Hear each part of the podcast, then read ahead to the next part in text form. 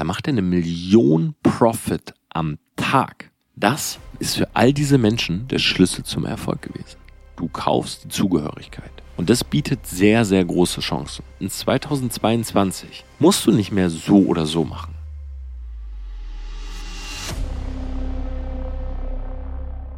Die letzten zehn Tage war ich in den USA unterwegs. In Los Angeles, im Silicon Valley und jetzt gerade sitze ich in meinem Hotelzimmer hier in Minnesota. Es ist 0 Uhr 2, wenn ich die Folge aufnehme. Und eigentlich sollte ich längst schlafen, weil morgen früh geht's wieder Roadtrip nach Chicago. Das sind so sechs bis sieben Stunden. Und dann mit dem Nachtflieger nach München. Das sind nochmal acht Stunden. Aber ich habe die letzten 72 Stunden so viel über das Thema Social Media, Digitalisierung, Web 3 gelernt, dass ich unbedingt diesen Vibe und Spirit und diese ganzen Eindrücke, die ich gerade noch habe, in diese Podcast-Folge pressen will, um dir meine Learnings mitzugeben. Und deshalb sage ich Wake Up. Hol dir einen doppelten Espresso und lass uns mal darüber sprechen, was die Zukunft bringt, was kommen wird, wie wir es nutzen können und auch ein paar Bedenken meinerseits. Ich habe es gerade schon angesprochen. Los Angeles. Ihr wisst, ich habe letzte Folge drüber gesprochen. Meine absolute Lieblingsstadt. Ich habe meinen Kopf mal wieder frei gemacht. Es fühlte sich unglaublich gut an. Danach im Silicon Valley. Noch nie da gewesen. Auch für mich das erste Mal. Alles ist super clean. Es erinnert ein bisschen an Dubai, finde ich. Ich habe das Google Headquarter besucht. Ich war bei Apple. Ich war im Meta Store. Ich habe für Pro7 Galileo gedreht, was in ein paar Wochen online kommt. Und ich habe unglaublich tolle Menschen getroffen. Wir haben Offices besichtigt, weil wir wahrscheinlich bald dort eins haben werden. Da mache ich dann nochmal eine eigene Folge drüber. Und dann ging es nach Minnesota. Ich war auf der VCon. Das ist die Konferenz von Gary Vaynerchuk. Und es ging primär so um NFT.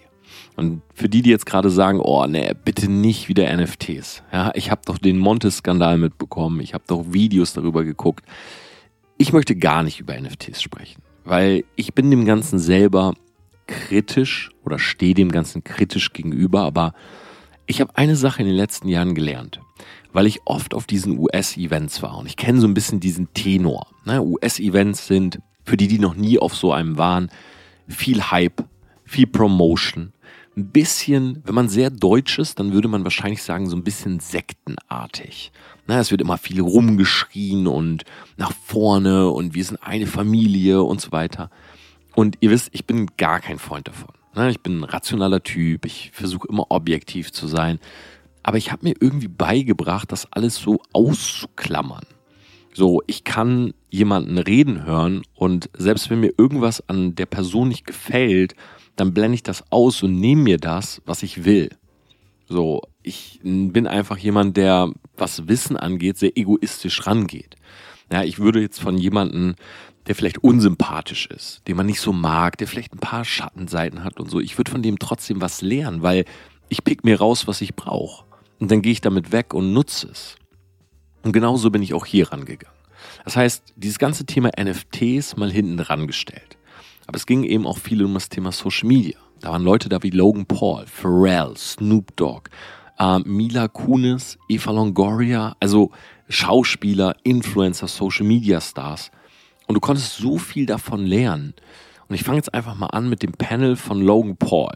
Ich feiere den Typen ja extrem. Ich weiß, er ist auch kontrovers und er hat auch negative Seiten. Aber er hat so ein bisschen erzählt, wie das anfing. Und dazu kann ich tatsächlich auch ein paar Insights geben, weil ich kenne den Johannes Bartel ganz gut. Das ist der Freund von Amanda Cerny. Und Johannes hat ja mit Logan zusammen früher Videos aufgenommen. Und das Ding war, Logan hat so ein bisschen diese Anfangsstory erzählt. Na, ihr müsst euch vorstellen, der ist nach Los Angeles gekommen und hat gesagt, ich will einer der größten Entertainer der Welt werden. Jetzt war der Typ, als er gekommen ist, ich weiß es nicht, 19 vielleicht, 18, 19, vielleicht sogar noch jünger, zusammen mit seinem Bruder, Jake Paul. Beide super kontrovers, ganz klar. Aber sie sind beide gekommen und haben gesagt, wir wollen Entertainer sein.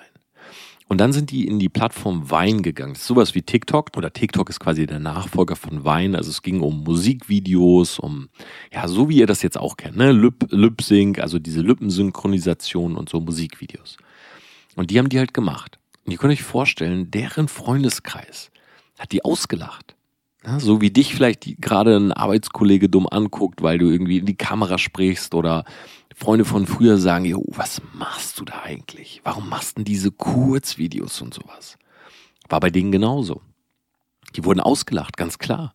Guck dir die Videos an, natürlich sind die in Anführungszeichen peinlich. Aber denen war das egal. Die haben einfach durchgezogen. Und die wohnten damals alle in der Wine Street, witzigerweise. Das ist direkt am Hollywood Boulevard. Und dann müsst ihr euch vorstellen, dieser Komplex, ich äh, war da schon ein paar Mal, weil ich Johannes besucht habe. Der wohnte mit Amanda da auch eine Zeit lang. Und in diesem Komplex, also jeder hat da so 30 Quadratmeter Wohnung, sind all diese großen Social Media Influencer gewesen. Also wie in so einem Studentenwohnheim waren das quasi so die Social Media Stars. Da wohnte Hannah Stocking, Lille Pons, Logan Paul, Jake Paul, Adam, äh, Amanda Cerny und so weiter. Und die haben sich nachmittags getroffen. Das war eine ganz normale Gruppe von Jugendlichen und die haben gesagt, hey, lass uns Kurzvideos drehen. Und glaub mal, die wurden von jedem damals ausgelacht. Bis die halt irgendwann Millionen von Follower hatten und teilweise Arenen für Boxkämpfe gefüllt haben, bis ein Logan Paul gegen ein Floyd Mayweather gekämpft hat. Bis die gesehen haben, dass die alle einen Networth von 100, 200, 300, 500 Millionen haben. Das ist halt der Punkt. Auch er saß da und hat ganz ruhig und rational gesprochen und auch ein paar Zahlen auf den Tisch gelegt. Na, wenn der zum Beispiel eine Merch-Kollektion macht mit Pullover, Shirts und so weiter, da macht er eine Million Profit am Tag. Aber nicht einen Tag lang, sondern der macht über Wochen eine Million Profit am Tag. Jetzt hat er gerade Prime, so ein Geschmackswasser rausgebracht. Das machen ja auch gerade viele deutsche Influencer. Ich habe das auch hier getestet, schmeckt echt ziemlich geil, muss ich sagen. Kostet aber natürlich auch zwei, drei Dollar ne, für Wasser mit Geschmack.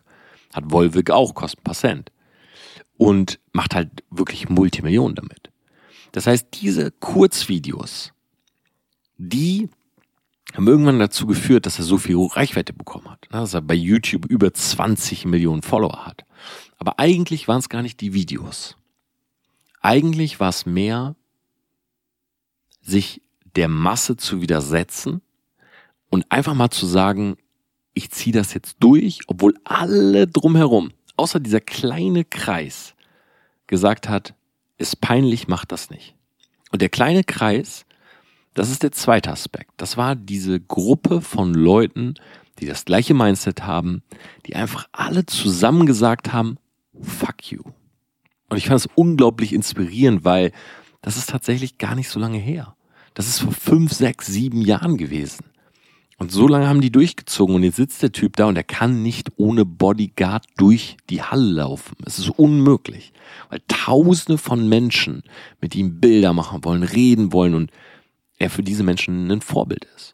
Ja, genau das gleiche wie mit Snoop Dogg und Pharrell und all die Leute, die da waren. Alle haben ihre Geschichte geteilt und diese zwei Punkte, jetzt mal dem Web 3 und Metaverse vorausgestellt, die habe ich mir so dick unterstrichen, nämlich einmal dieses sich selber wirklich mal auf die Meinung anderer mal einen Scheiß zu geben und zu sagen, alles was zählt ist, dass ich das mache, was ich will und sich dann einfach eine kleine Gruppe, na, das müssen gar nicht 10, 20, hunderte von Leuten sein, nein, eine kleine Gruppe, das kann eine, zwei, drei Personen sein, suchen, die genauso denken.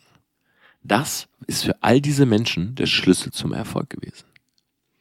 Und ich fand es unglaublich inspirierend, auch für mich selbst, weil ich auch natürlich oftmals irgendwie so zurückdenke an diese Zeit, wo ich bei Facebook irgendwie Lives gemacht habe, wo ich irgendwie ne, das erste Mal so eine Instagram-Story und ich weiß noch, wie viele, viele von früher mich dafür belächelt haben. Ja, die meisten kommen ja nicht direkt an einen ran und sagen, ey Torben, du bist peinlich, aber hinter meinem Rücken. Ja, oh ja, dieser Typ, ey, was macht der da und so. Ich habe irgendwann mal meinen Namen irgendwie gegoogelt und bin in ein Forum gekommen. Ich weiß gar nicht, ob das eine Gruppe bei Facebook war oder wirklich so ein Internetforum oder so. Auf jeden Fall war da wirklich eine Diskussion über mich und der Thread-Ersteller war einfach mit mir zusammen im Gymnasium und der hat irgendwie sowas geschrieben wie, ja, irgendwie so ein Mitschüler von ihm macht da sowas im Internet, irgendwas peinliches und ja, und hat da irgendwie so Videos von mir und Lives da reingepostet. Und ich denke mir so, ey, also wie viel Langeweile muss man haben oder eigentlich so traurig, wie viel, wie wenig eigene Ziele muss man im Leben haben, wenn man sich lieber darauf fokussiert, die Ziele eines anderen runterzumachen. Fand ich spannend und gleichzeitig sehr inspirierend. Jetzt aber zum Thema Web 3. Web 3, für die Leute, die gar nicht wissen, was das ist. Web 3 ist eigentlich eine Idee für eine neue Generation des World Wide Webs. Ja, das im Endeffekt auf der Blockchain basiert und halt eben so Konzepte wie beispielsweise Dezentralisierung und eben diese tokenbasierte Wissenschaft beinhaltet. So, das ist einfach die Definition davon. Das heißt mal runtergebrochen ist es eigentlich jetzt nichts anderes als das, was wir jetzt haben. Ne, jetzt haben wir sozusagen Web 2, das ist halt das ganz normale Internet, das World Wide Web, wo wir halt Dinge lesen, wo wir halt irgendwie auch teilweise partizipieren. Jetzt kommt halt dieser Aspekt der Blockchain dazu. Und da eben vor allen Dingen sowas wie dezentralisiert halt. Ne? Das ist dann auch so, dass man wahrscheinlich im Web 3 irgendwann vieles mit Kryptowährungen zahlt.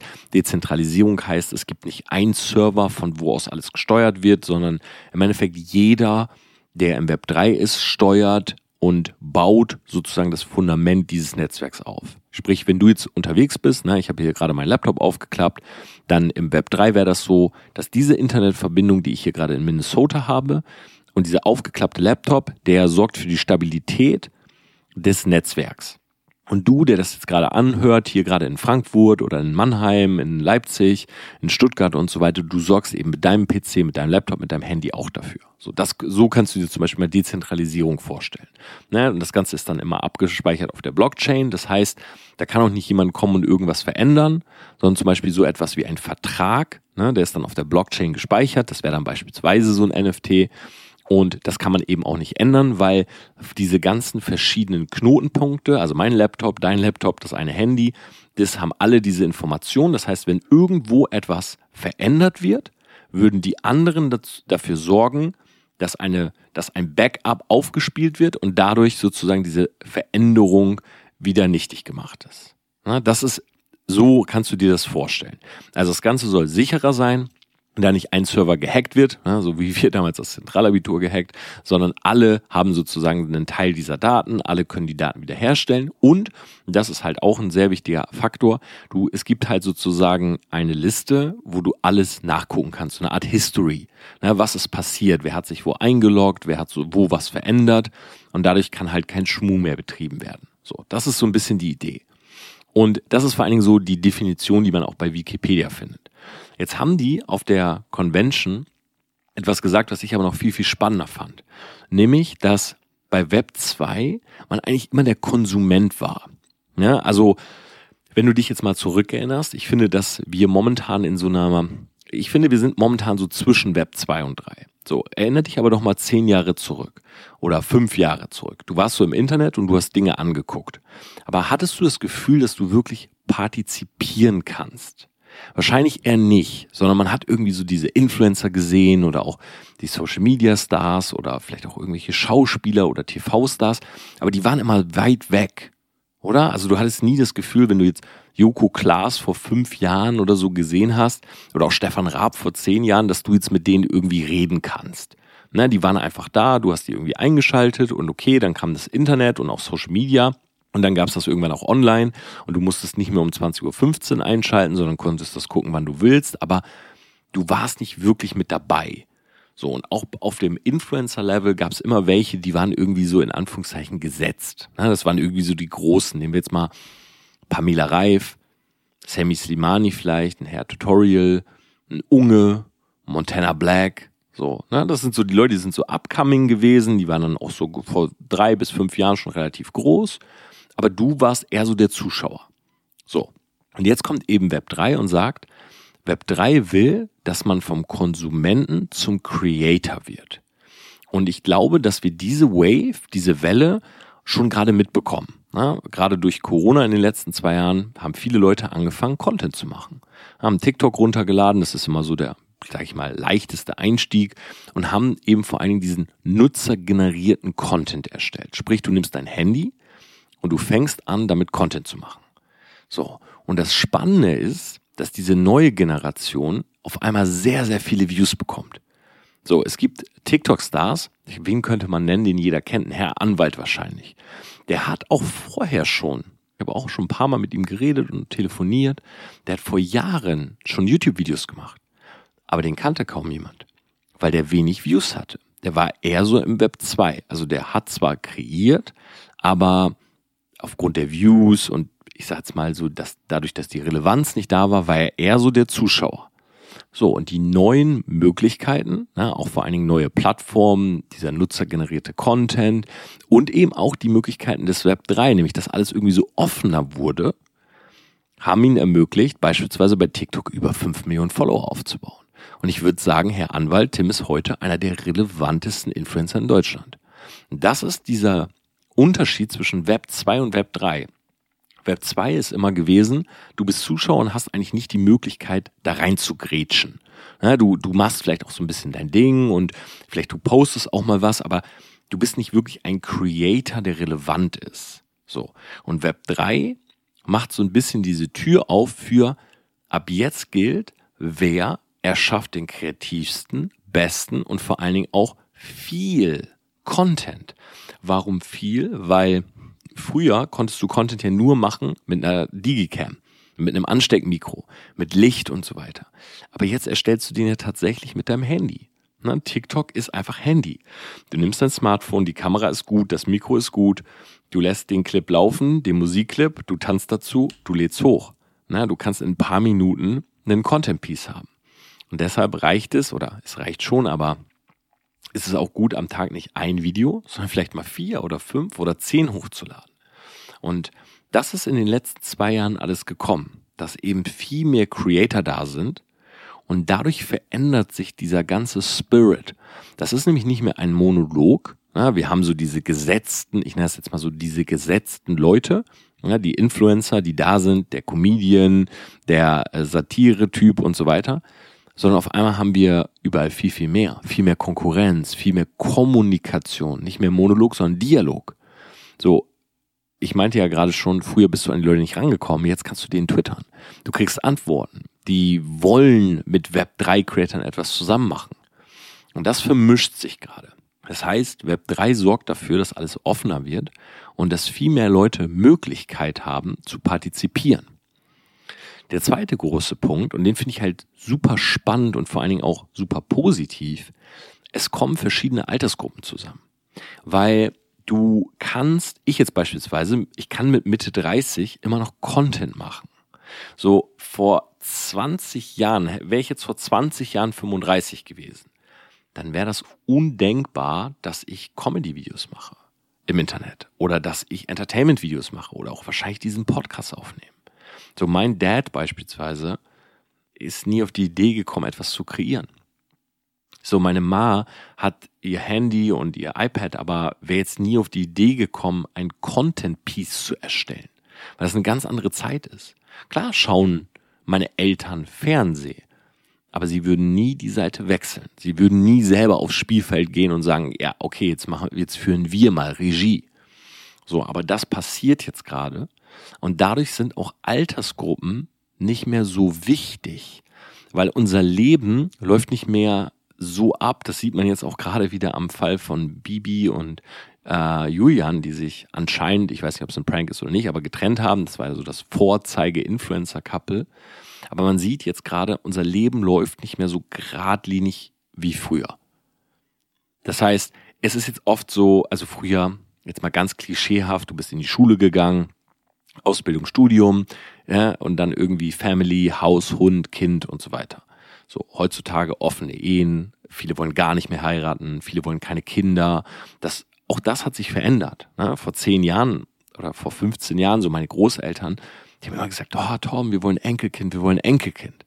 So, meine Großeltern leben zwar nicht mehr, aber die letzten Jahre, als sie noch auf der Erde waren, war dieser Gedanke auch schon irgendwie so ein bisschen weg, weil sie gemerkt haben, hm, irgendwie ist Torm nicht so der Typ, der mit 23, 24 die Frau hat und heiratet. Und ich glaube, das wird alles gerade offener und dadurch verschmilzen auch so ein bisschen diese Altersgruppen. Und ich finde, das ist super cool, weil ich lerne voll gerne von einem 18-Jährigen, aber ich lerne auch gerne mal von einem 50-Jährigen. Und ich finde es klasse, dass der 50-Jährige jetzt auch im Internet ist und auch kreiert. Weil dadurch werden, wird das alles viel, viel spannender.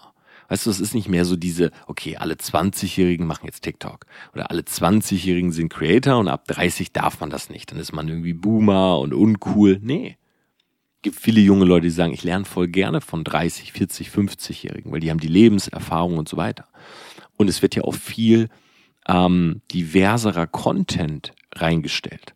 Na, jemand, der jetzt 50 ist, vielleicht ein Unternehmen geexitet hat und so, der hat ja ganz anderen Content als ein 18-Jähriger, der vielleicht gerade so seinen ersten Businessplan schreibt, aber unglaublich enthusiastisch und motiviert ist und das ins Netz trägt. Und so kommt irgendwie alles zusammen. Das heißt, Punkt Nummer eins, Web 3 ist vom Consumer zum Creator. Punkt Nummer zwei ist, dass die Altersgruppen so ein bisschen verschmilzen. So. Es ist auch das erste Mal, dass tatsächlich die Art, also die Kunst vor der Technologie und dem Code steht. Das ist auch ein Aspekt, der mir tatsächlich am Wochenende klar geworden ist. Früher ging es eigentlich immer um das Fundament. Also es musste etwas programmiert werden, du brauchtest eine Software, um etwas zu hosten. Und es war immer der Programmierer, der Coder. Na, wer kennt das noch so, wenn es irgendwie um Apps oder so geht? Na, jeder von uns hat Apps auf dem Handy. Aber ich glaube, kaum jemand hat sich vor zehn Jahren vorstellen können, eine eigene App zu machen. So. Und dann kamen immer mehr Leute, die auf einmal Content gemacht haben. Hey, ähm, so entwickelst du deine App, so ähm, kannst du eine eigene Software programmieren. Es gibt zum Beispiel auch jemanden, mit dem ich vor kurzem geredet heißt, der heißt Mr. Lux. So, der programmiert Spiele. Und der macht über diese, über das Programmieren von Spielen, macht er halt Kurzvideos, YouTube-Videos und so weiter und zeigt somit Leuten, wie beispielsweise Technologie oder Coding und sowas funktioniert. Und das sind so Themenfelder gewesen, die waren für viele Leute eigentlich völlig verschlossen. Das war so, oh Gott, ja, ey, mit Code will ich nichts zu tun haben. So, und jetzt öffnen sich immer mehr Leute dafür. Auf der anderen Seite waren aber dadurch auch so Coder, dadurch, dass kaum jemand davon Ahnung hatte, ne, waren diese Leute immer so, sag ich mal, sehr heiß begehrt. Und auf der anderen Seite aber war um die auch immer so ein kleines Mysterium. So, ja, wir haben den Coder, der ist ganz gut. So, ich erinnere mich zum Beispiel an meine erste App, die wir haben programmieren lassen. Ich bin ganz ehrlich, der Typ hat das für uns gemacht. Ich hatte gar keine Ahnung. Ne, ich saß da und dachte mir nur so, der hat uns dann so Updates gegeben, wie weit er mit dem Code ist. Und ich dachte mir, ey, ich will einfach wissen, kann ich die Buttons jetzt klicken oder nicht? Und das wird alles viel, viel zugänglicher. Und im Vordergrund steht jetzt aber mehr so diese Kunst. Und ist das nicht spannend? Ich weiß nicht, ob du ein Museumsgänger bist. So, für mich ist das jetzt schwierig, weil ich bin tatsächlich einer. So, ich mochte schon immer Kunst. Ne? Ich habe Kunst studiert und ich habe unglaublich die Zeit geschätzt in der Tate Modern in London. Da habe ich beispielsweise mal gearbeitet. Und ich war immer jemand, immer so Kunst interessiert, weil ich irgendwie das so geliebt habe, zu sehen, wie Leute Gedanken ausdrücken und wie das so funktioniert weil ich halt selber mich auch immer ausleben wollte. Und jetzt ist es aber so, wenn du dir mal Social Media anguckst, ne, alleine so eine Instagram Story, da machen ja viele so eine Pamela Reif, die packt so viel, wenn sie es selber macht, so viel Arbeit in ihre Instagram Story, das ist ja wirklich Kunst. Oder auch, ich habe so einen Filter erstellt oder mit ähm, meinem Videografen zusammen einen Filter erstellt, der hat eine Milliarde Impressionen. Das muss man sich vorstellen. Ne? Der Selfmade-Filter bei Instagram hat eine Milliarde Impressionen. Und diesen Filter zu erstellen, ist ja Kunst. So, ah, ich will den Hautton so ein bisschen weit, ein bisschen mehr, ein bisschen mehr ins Braune. Ich will den und den ein bisschen gesättigter. Das ist eine Kunstform. Ne? Bildbearbeitung, Videografie, TikTok-Videos. Ne? Sich selber vielleicht auch besonders zu kleiden, ist auch ein Ausdruck von Kunst. So, man hat halt, man bringt halt was nach draußen. Und ich finde das so spannend, wie im Web 3 eigentlich auf einmal so ein bisschen für mich zumindest die Kunst wieder in den Vordergrund gerückt. Und ich, ich weiß, es gibt auch an dieser, in Anführungszeichen, Kunst viel Kritik. Ne? Leute sagen, ey, dieses Ganze mit den Filtern und zu viel geschminkt und Schönheits-OPs und so, das, kommt da ja auch alles mit rein. Ne? Also Kunst ist ja in dem Fall alles, so alles, was irgendwie dich ausdrückt. So, das ist dein Äußeres, das sind deine Klamotten und so weiter. Und ich finde, das ist momentan in den Vordergrund und die Technologie in den Hintergrund, weil nutzergenerierter Content. Weil es so leicht ist, jetzt Content zu erstellen. Ne, früher unmöglich. So ein YouTube-Video, ja klar. Canon EOS 600D, das war meine erste Kamera. Ich hatte Sony Vegas, musste mich da reinfuchsen. Wie schneidet man? Ne, wie rendert man ein Video? So, wer das nicht konnte, der konnte kein Video online stellen. Und das ist für einen Laien nicht einfach. So, ich musste mich da richtig, richtig reinfuchsen. Wie schneidet man ein Video? Das kann nicht jeder. So, vor allen Dingen, wenn man nicht die, die Muße dafür hat und sich da auch nicht reinfuchsen möchte. Brauchst du aber heute nicht mehr, weil es gibt ja eine App, die heißt CapCut am Handy. Und damit kannst du einfach klick, klick, drag and drop und Videos fertig. Es ist so leicht geworden, Content zu erstellen, wodurch die Kunst wieder vor der Technologie, der Software und so weiter steht. Und das sehe ich tatsächlich auch als sehr positiven Aspekt, weil man kann sich wieder auf das konzentrieren, was man ausdrücken möchte und muss nicht die ganze Zeit das Handwerkszeug lernen, um das überhaupt zu erstellen. Früher war es auch so, ich sage immer früher, ne, ich, ist halt schwierig einzuordnen. Ich würde sagen, hier in Deutschland die ersten Web3-Züge tatsächlich erst vor zwei Jahren. So richtig, ich würde sagen, vor zwei Jahren. Also früher bedeutet vor fünf bis zehn Jahren diese Parts, Kunst und nennen wir es mal die Technologie dahinter, die waren sehr separiert. Ja, das heißt, entweder warst du der Künstler oder der Coder. Überleg mal, was hast du für ein Bild im Kopf von einem Programmierer? Du hast ein ganz bestimmtes Bild im Kopf von einem Programmierer. Und oftmals wurde dieses Bild auch bestätigt. Ein Programmierer, der hat sich früher so viel reinfuchsen müssen. Das war jemand, der einfach sehr, sehr viel vom Rechner sitzt, codet, programmiert, ne, sich weiterentwickelt in dem Bereich und meistens hatte der aber weniger ausgereift die künstlerische Ader, einfach weil ihm auch die Zeit dafür fehlte. Ne, weil er sich eben auf das Coden konzentriert. Und auf der anderen Seite der Künstler, ja, was hast du da für ein Bild? Das war halt oft der Typ, der irgendwie vergessen hat, seine Kunst zu monetarisieren, vielleicht auch eher so broke war, aber dafür halt so völlig in seinem Tunnel und in seiner Welt. Und auch das kommt durch Web 3 wieder zusammen. Weil jetzt kann der Künstler auf einmal beides. Der kann eben durch diesen nutzergenerierten Content, der übrigens gleich noch sehr spannend wird, weil wir haben uns da tatsächlich auch ein bisschen was überlegt, wie wir dir da vielleicht bei helfen können. Der kommt jetzt sozusagen hier zusammen. Das ist eigentlich der große Unterschied von Web 2 zu Web 3. Na, Consumer wird zu Creator Altersgruppen verschmilzen, Tech und Art kommt mehr zusammen und ich würde sagen, die Kunst steht sogar im Vordergrund wegen dem nutzergenerierten Content. So, was war jetzt der große Turning Point? Also wie kam es eigentlich dazu? Es kann nicht sein, dass es jetzt Corona ist und die Leute haben TikTok runtergeladen. Ich glaube, der große Turning Point war tatsächlich so ein bisschen der Bitcoin. Und zwar vor allen Dingen auch so diese Bitcoin-Kurse, die so nach oben gingen. Ich meine, jetzt gerade sind wir wieder absolut im Down und dann will irgendwie keiner damit was zu tun haben. Aber ich weiß noch, als der Bitcoin so hochgegangen ist, über 50.000, 60.000, da war schon so ein richtiger Hype da. So, und jetzt kamen noch die NFTs dazu und ja, Bitcoin an sich. Und auf einmal gab es im Internet etwas, was es vorher nicht gab, nämlich Limitierungen. Das heißt, vor dem Bitcoin, und ich will gar nicht sagen, bevor der Bitcoin da war, sondern ich würde jetzt eher sagen, bevor Leute den Bitcoin verstanden haben. Genau. Vorher war im Internet alles für jeden.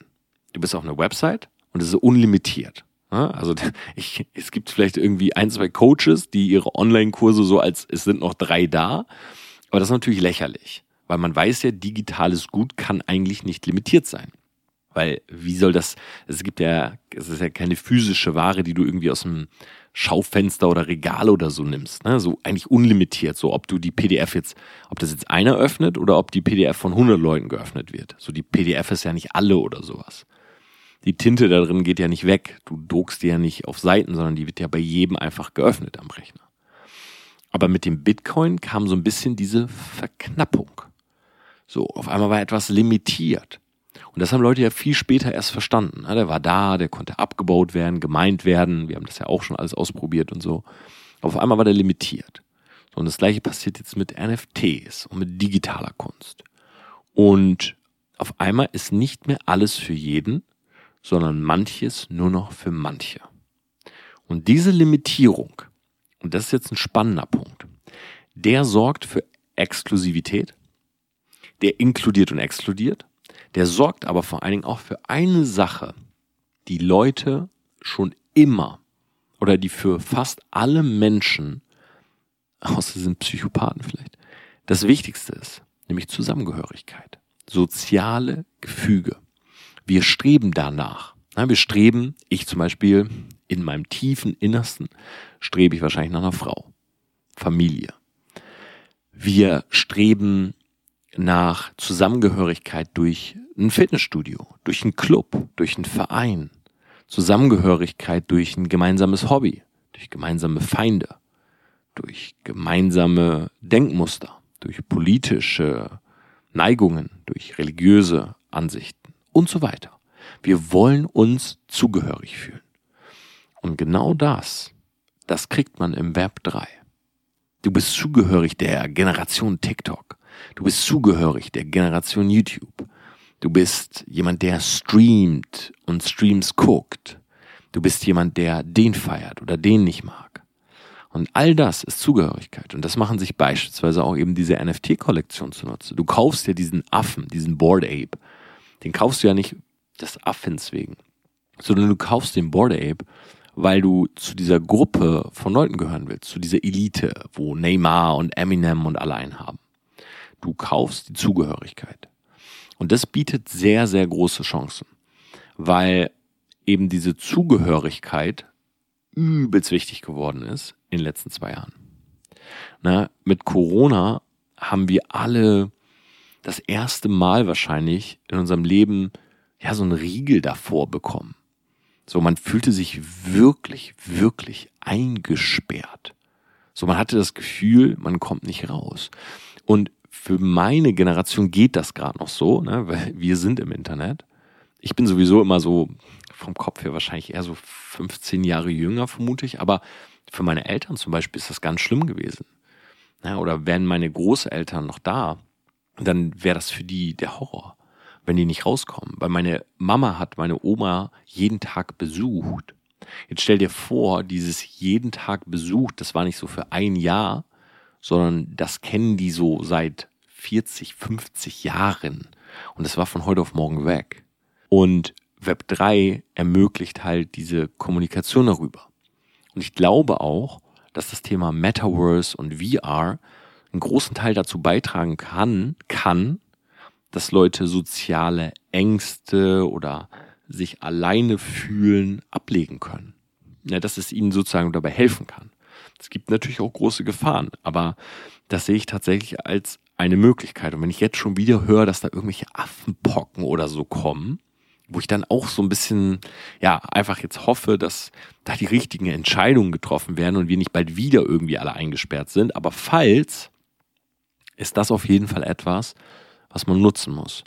Weil das Web 3 und diese ganzen Möglichkeiten, auch für alle Leute, die das jetzt hier gerade hören und sich selbstständig machen wollen oder vielleicht sogar auch ein eigenes Business haben, Leute, ihr müsst das nutzen. Na, also ich weiß, wie viele Leute während der Corona-Pandemie pleite gegangen sind, wie viele ihre Jobs verloren haben, wie viele während der Corona-Pandemie nicht mehr weitermachen konnten, weil sie einfach nicht digital aufgestellt waren. Und jetzt geht es nicht mehr um das Thema Digitalisierung, es geht tatsächlich einen Schritt weiter. Es geht darum, dass du, egal in welchem Business du bist, es geht um Customer Experience. Du musst den Leuten, ich meine, guck mal, wir lieben das zum Beispiel, oder ich liebe es, in Los Angeles in die Beverly Mall zu gehen und zu shoppen. Okay, das ist ein ganz bestimmter Vibe. Oder ein anderes Beispiel, das Catch LA, das ist ein Restaurant in Los Angeles. Ich liebe es, dort zu essen.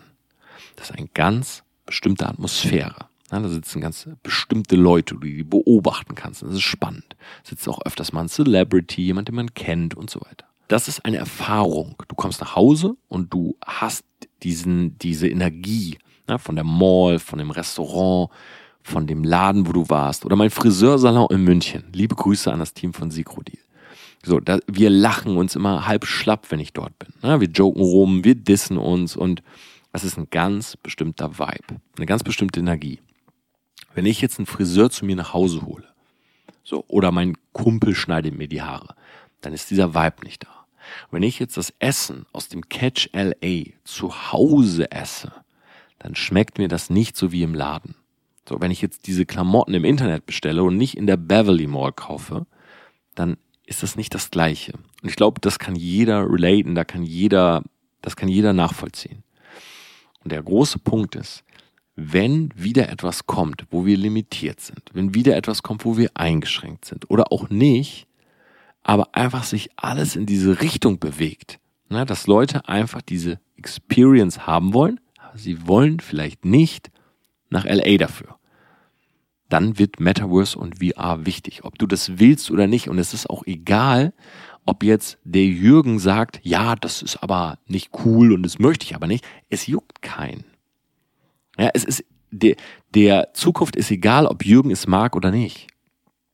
So, und wenn du jetzt gerade sitzt und den Kopf schüttelst und sagst, ja, früher war alles besser, dann kannst du das auf jeden Fall so denken. Das ist auch völlig in Ordnung. Das ist ja auch dein gutes Recht. Ne? Das sind deine Gedanken. Aber ich will nur sagen, du verpasst eine Chance.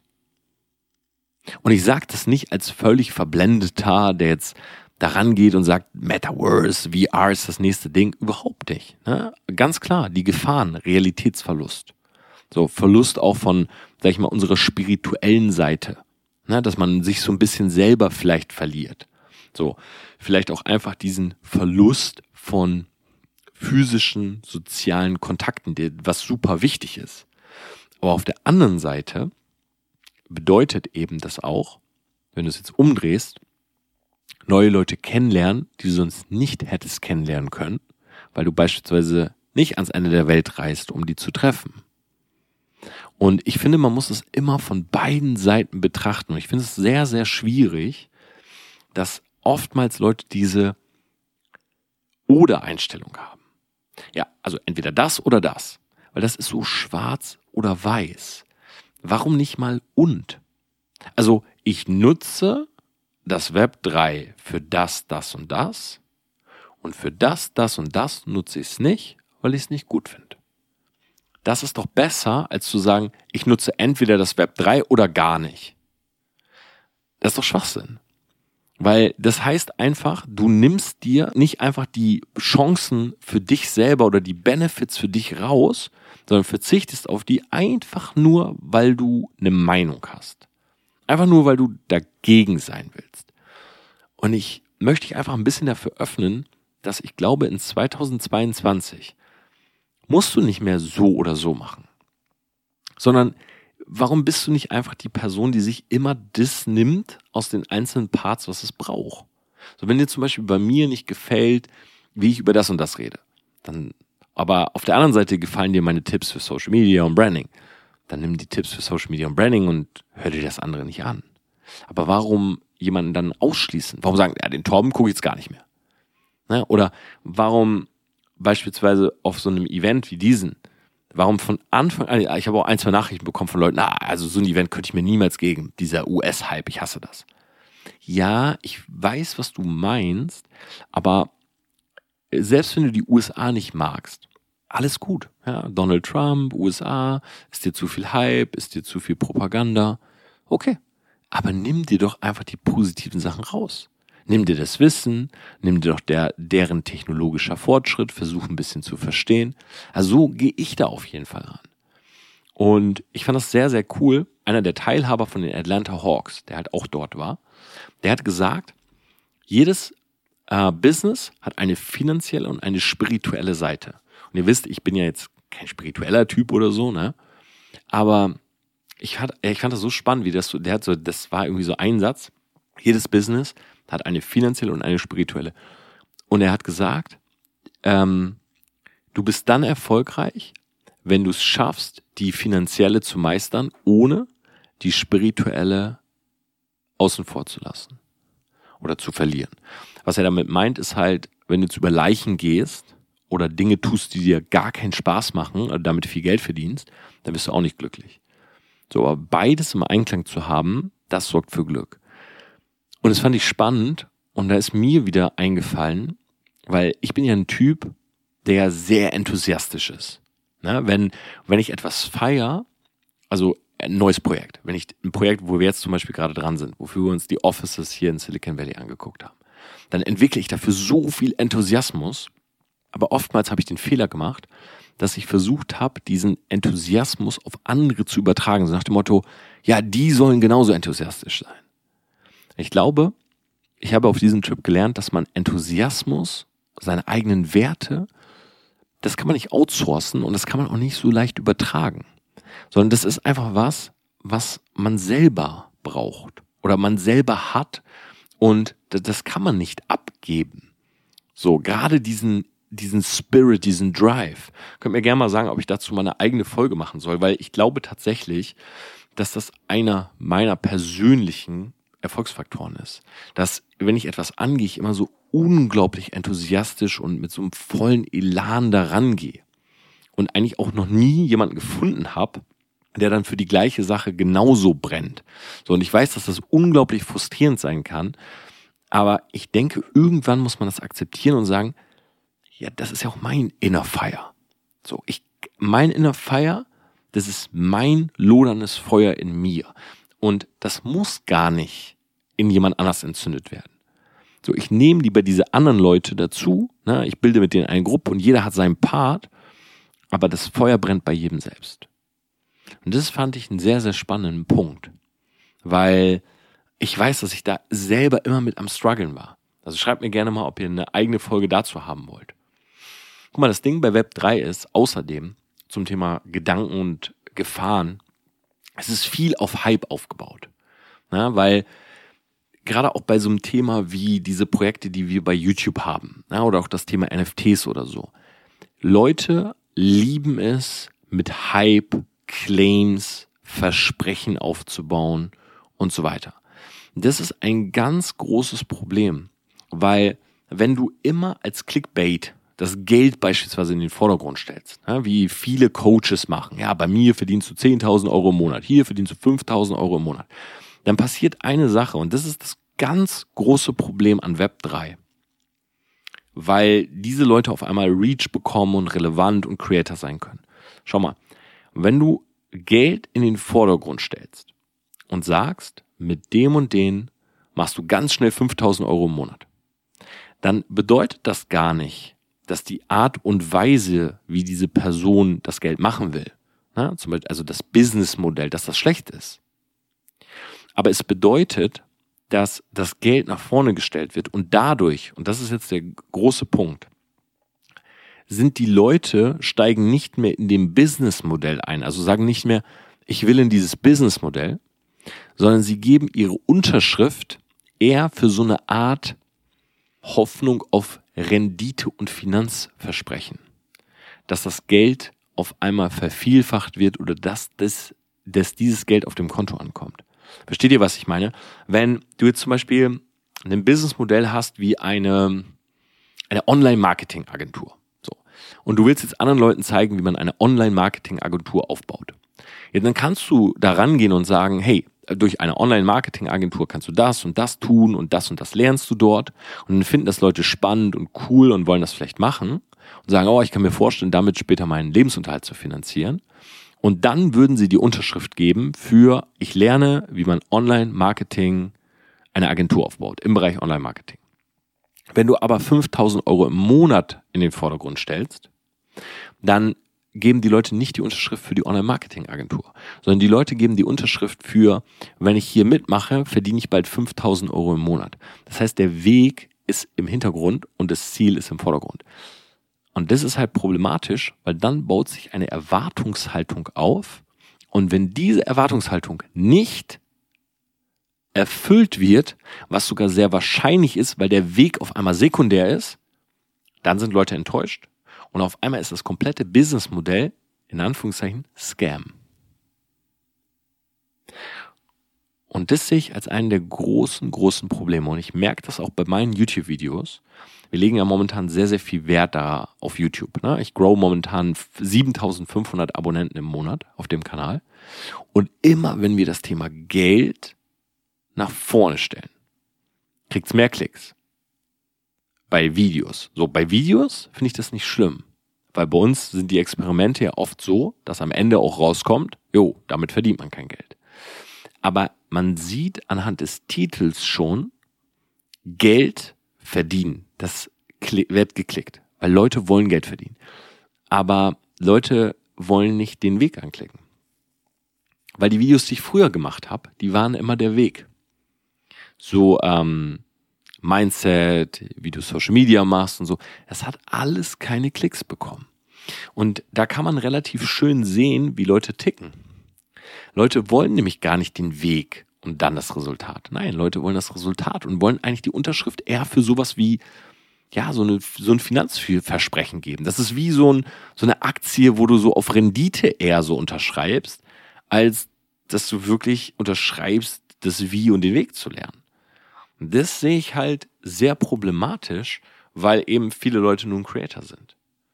Und auf der anderen Seite ist es halt so, dadurch, dass das passiert, verlieren wir so ein bisschen, wie sagt man das im Deutschen? Im Englischen würde man sagen Craft. Also wir verlieren so ein bisschen die, das Werkzeug. Genau. Wir verlieren das Werkzeug. Wir verlieren die Art und Weise, wie man so etwas aufbaut, weil alle sind immer auf Short-Term Geld. Hey, schnell 5000 Euro. Nicht überlegen jetzt GBR anmelden und Businessplan schreiben und so. Da hat keiner mehr Bock drauf. Alle wollen das schnelle Geld. Weil viele dieser, in Anführungszeichen, Creator, Coaches und so weiter, immer das in den Vordergrund stellen und so tun, als wäre das so unglaublich einfach. Aber das stimmt nicht. Es ist nicht unglaublich einfach. Du musst etwas beherrschen, wofür Menschen dir Geld geben. Eine Dienstleistung beispielsweise. Ne? Wir bei TPA, wir bauen Social Media, äh, Auftritte, Strategien und Brands, also ganze Marken. Und die Dienstleistung und das Wissen, beispielsweise jetzt von mir über Branding und so weiter, Marketing, das kommt halt zusammen und dann ist dann ein ganzes Mitarbeitergeflecht, was an so einer Marke arbeitet. Und diese Mitarbeiter werden bezahlt. Und wenn man zum Beispiel jetzt eine Marke aufbaut, ne, und es kostet, keine Ahnung, Summe XY, dann kannst man davon ausgehen, dass die Marge immer kleiner wird, je qualitativer du das Produkt haben willst. Zum Beispiel an einer Brand, die wir bauen, arbeiten acht Menschen. Acht Menschen, die größtenteils in einem Office in München sitzen, die alle fest angestellt sind, wo wir das Gehalt zahlen, wo wir Überstunden zahlen, wo wir Versicherungen zahlen. So, diese Menschen haben je nach ihrer Qualifikation eine bestimmte Gehaltsklasse. Je qualifizierter sie sind, desto mehr bezahlen wir. Dadurch, dass wir ein relativ elitäres Team haben, zahlen wir denen viel Geld. Versteht ihr, wie ich meine? Und wenn man halt immer nur dies sozusagen das Ergebnis nach vorne stellt, ja, dann sorgt das für viele Klicks und dann sorgt das dafür, dass Leute auch schnell bezahlen und sich reinkaufen.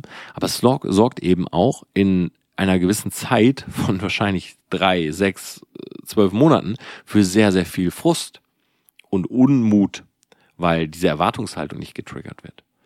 Und deshalb glaube ich, das Allerwichtigste ist, dass bei all dem Hype und bei all den Chancen und Möglichkeiten wir nicht vergessen, hey, das Wichtigste sind immer noch die Fähigkeiten. Die Fähigkeiten und die Skills, weil das kann dir keiner nehmen. Egal ob Corona, Affenpocken oder was auch immer passiert, die Skills bleiben. Und das ist für mich der Schlüssel. Wenn du dich mehr darauf konzentrierst, anstatt Hype zu versprühen und Marketing zu machen, in etwas besser zu werden, Expertise aufzubauen, dann ist das für mich die Sicherheit von heute. Skills, Fähigkeiten, die andere brauchen. Social Media, Branding, Online-Marketing, alles unglaublich. Metaverse, VR, RR, das sind komplett neue Felder, wo wir Menschen brauchen, die Expertise haben, die das beraten können, die es den Firmen zeigen können. Aber es geht um die Skills, nicht um die Landingpage. Und wir haben uns von TPA deshalb Folgendes überlegt. Ich habe es ja letztes Mal schon angesprochen gehabt. Wir werden einen Branding-Workshop machen. Und zwar, wir haben die ja schon ein paar Mal gemacht, ne? in Dubai, in Los Angeles, wir waren in der Germany's Next Topmodel Villa. Also wir sind ja wirklich um die ganze Welt und haben diese Branding-Workshops gemacht. Aber ich weiß, dass gerade in den jetzigen Zeiten das für viele nicht möglich ist. Ne? Für viele ist das zu weit weg und die sagen, hey, ich weiß, es ist eine krasse Experience mit euch irgendwie nach Kapstadt auf dem Lions Head waren wir mit den Leuten und so. Aber ich kann mir diese Experience von Kapstadt und Los Angeles und so, ich kann mir das gar nicht leisten. Ich will einfach Fähigkeiten aufbauen. Und deshalb machen wir das Ganze in München. Wir haben eine sehr, sehr krasse Location, die einfach super gut ist, um in dieser Location zu lernen.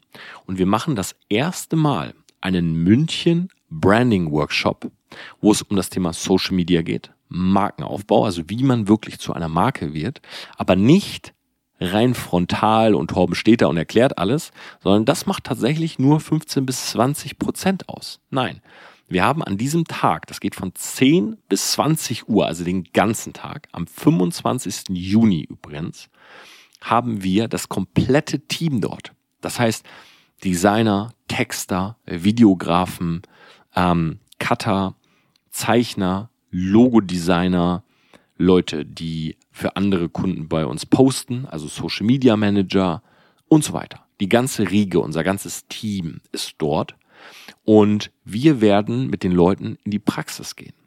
Wenn du also lernen willst, wie man nutzergenerierten Content erstellt, ne, auch mit deinem Handy, welche Tools wir benutzen, wie man Reichweite aufbaut, dann ist eigentlich dieser Tag genau das, was du brauchst. Also ein Tag mit mir, mit dem kompletten TPA-Team, von jedem lernen. Wir machen eigene Stationen. Na, das hat wirklich diesen Workshop-Charakter. Wir werden natürlich eine coole Gruppe bauen. Das Ganze ist auch streng limitiert. Also wir haben nur eine begrenzte Anzahl an Tickets, das ist klar. Wir wollen natürlich lieber mit so einer kleineren Gruppe in Anführungszeichen arbeiten, als jetzt mit irgendwie Hunderten von Leuten oder so. Und wir setzen uns dahin und wir werden den ganzen Tag dich einmal komplett durchführen, wie wir arbeiten, wie ich arbeite, was momentan funktioniert. Natürlich gibt es auch kleine Frontal-Sessions, wo ich dann was über das Thema Branding, über Social Media Algorithmen, also dich mal auf den neuesten Stand zu bringen, was kommt jetzt eigentlich alles. Aber das ist, glaube ich, genau der Tag, den die Leute brauchen, wenn sie sagen, ich möchte eine Marke werden, ich möchte mit Social Media mehr etwas aufbauen und mir geht es jetzt nicht um den Hype, sondern mir geht es um die Skills, um die Fähigkeiten tpa-media.com slash workshop. Das Ganze ist unten auch verlinkt. Ich sag dir direkt fairerweise, dass wir eine Mail an unsere Family and Friends von TPA schon rausgeschickt haben am Sonntagabend, also jetzt vor ein paar Stunden zum Tag der Aufnahme. Das heißt, es werden nicht mehr so viele Plätze da sein. Check die Seite einfach mal für dich aus. Hab da auch nochmal ein kleines Video aufgenommen, das nochmal genau aufgelistet, was sozusagen alles dabei ist. Und ja, mich würde es extrem freuen. 25. Juni, 10 bis 20 Uhr, also wirklich den ganzen Tag.